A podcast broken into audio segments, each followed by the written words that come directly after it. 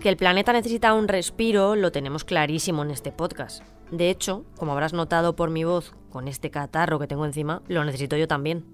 Rara es la semana que en los buenos días no hemos contado una buena noticia sobre el cambio climático. Que la naturaleza es sabia, pero nosotros no paramos de ponerle la zancadilla con nuestro modo de vida a todo tren. Lo vimos durante la pandemia. Eh, fue parar unos meses la actividad económica y el medio ambiente salió beneficiado. Recuerda, si no, cómo mejoraron los niveles de calidad del aire, los cielos volvieron a verse azules en algunos puntos del mundo y el agua de ciertas zonas recuperó el color cristalino que ya se daba por perdido. Pero no necesitamos otro virus para tomar cartas en el asunto verde. Cada día estamos más concienciados a nivel individual y eso, ya de por sí, es una buena noticia. Soy Marta Hortelano y cada día, de lunes a viernes, quiero darte buenas noticias. Así que si necesitas un día sin sobresaltos, este es tu lugar seguro. Los buenos días, un podcast diario para ponerte de buen humor.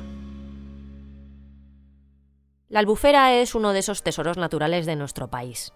A pocos kilómetros de Valencia, el lago de agua dulce es una verdadera joya verde, pero no está al margen de los efectos del cambio climático y la contaminación. Y de este parque natural hay una zona que siempre me ha parecido alucinante. Es un pequeño oasis que pocos conocen. Se llama el Tancat de la Pipa. Es una zona de reserva en la que se han logrado recrear los principales ecosistemas del humedal, por lo que podemos tener una ligera idea de cómo era el lago antes del desastre climático. Pues bien, el fondo de las lagunas de este área ha vuelto a teñirse de verde, con un agua cristalina y llena de vida que nos recuerda cómo era la albufera de los años 60. Los ecologistas de varias entidades que custodian este espacio, Axio Ecologista Agro y SEO Birdlife, han observado el crecimiento de macrófitos o praderas de vegetación sumergida, una señal sin duda de la recuperación ambiental del entorno. Estas plantas acuáticas generan un hábitat fundamental para numerosas especies de invertebrados acuáticos, peces, reptiles, anfibios y aves. Además, son muy importantes en la mejora de la calidad del agua.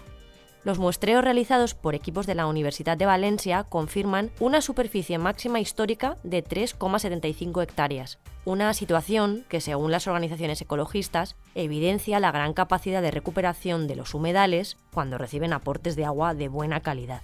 Todo un signo de lo que podría ser la albufera si la cuidáramos mejor. La historia que te traigo hoy tiene dos nombres propios, Yasmina y Tito. Se acaban de reencontrar dos años después de haberse visto por última vez, pero voy a ponerte un poquito en contexto. Yasmina estaba paseando a Tito, su pequeño chihuahua, por su barrio en Valencia, allá por agosto de 2020. Por aquel entonces Tito era un cachorro, y eso ya sabemos lo que significa, una energía que nunca se acaba y muchísimas ganas de jugar. El caso es que ambos estaban haciendo el mismo recorrido de todos los días, hacia un descampado donde jugaban muchos perros cuando en un momento dado Yasmina perdió de vista a Tito y no lo volvió a ver. Está segura de que se lo quitaron, así que tras buscarlo como loca puso una denuncia en la policía.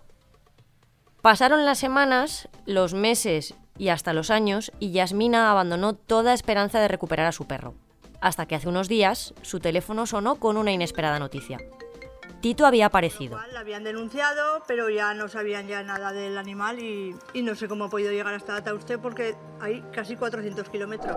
Un vecino de Tauste, un pueblo de Zaragoza, se encontró al chihuahua desorientado y lo llevó a la policía.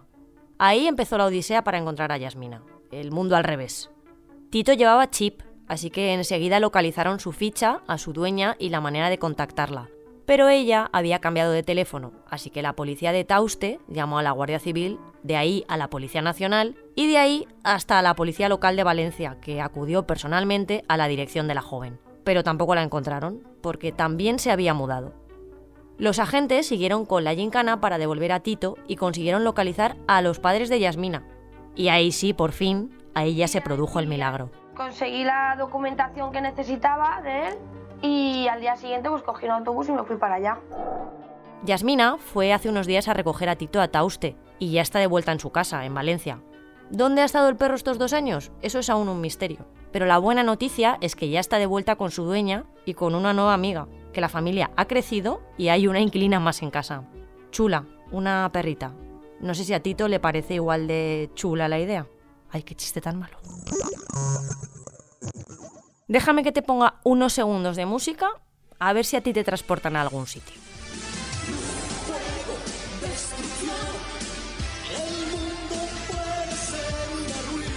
¿Ves? Yo escucho esta canción y me imagino a mí misma subida en una nube, como la que utilizaba Goku para transportarse.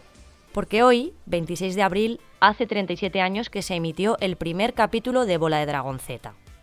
Fue en Japón, en 1986, y llegó a las casas de los niños españoles en 1992, en concreto a las teles autonómicas de las comunidades con lengua propia.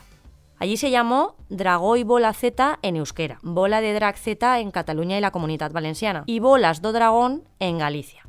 Años después dio el salto a las teles nacionales, de la mano de Antena 3, y entró directamente en los salones de todo el país. Había verdadero furor con Goku y con Songwan, su hijo. A mí la serie la verdad es que se me hizo larguísima. De hecho, quiero dejar en el aire una pregunta. ¿Habrá encontrado ya Goku las dichosas bolas? En fin, me voy, que no sé por qué me han entrado ganas de ver un capítulo. Mañana más, si es que llego.